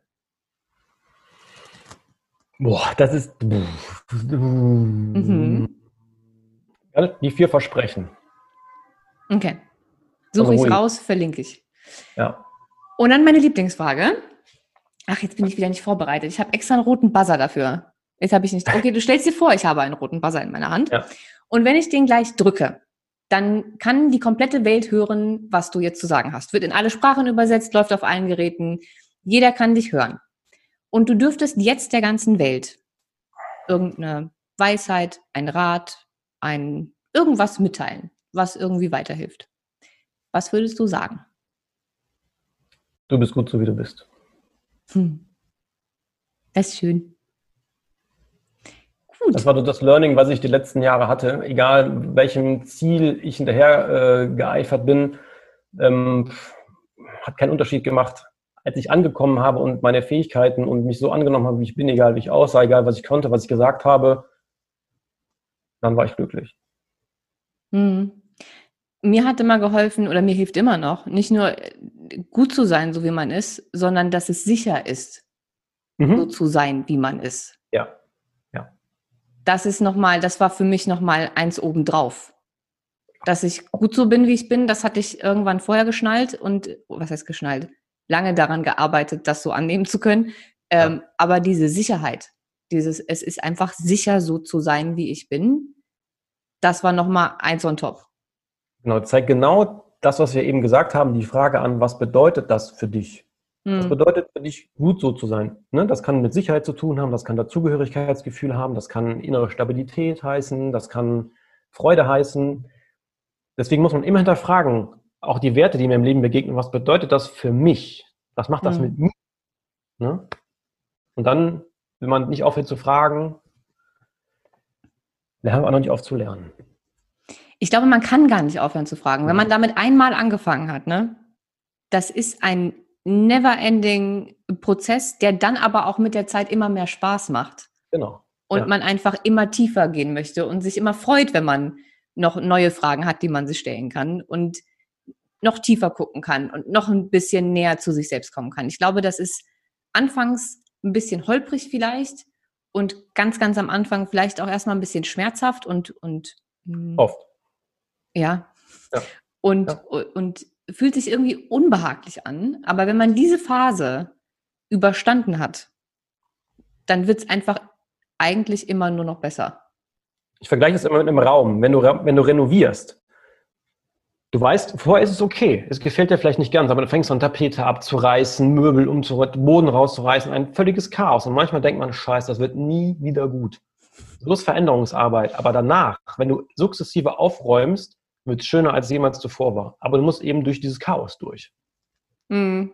Ich glaube, das kennt jede Frau, wenn sie einmal ihren Kleiderschrank ausmistet. Du bist total motiviert, du denkst, okay, ich räume jetzt den ganzen Kram raus und dann misste ich aus. Und dann stehst du vor so einem riesen Haufen Klamotten und denkst, nee, jetzt habe ich doch keine Lust mehr. Du kommst aber nicht drum rum, den ganzen Kram trotzdem noch auszumisten und wieder einzuräumen.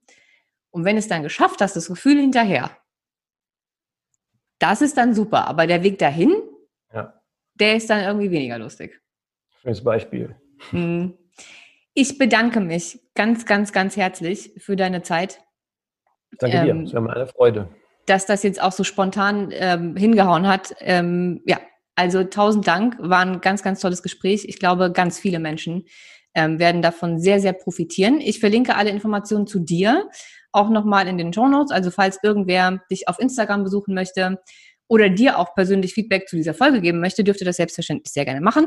Und Praxis-Webseite und sowas wird auch verlinkt. Und dann wünsche ich dir noch einen schönen Tag, allen, die gerade zuhören, auch. Und wir hören uns alle nächste Woche Dienstag wieder. Bis dahin, bleibt gesund. Vielen Dank. Ciao.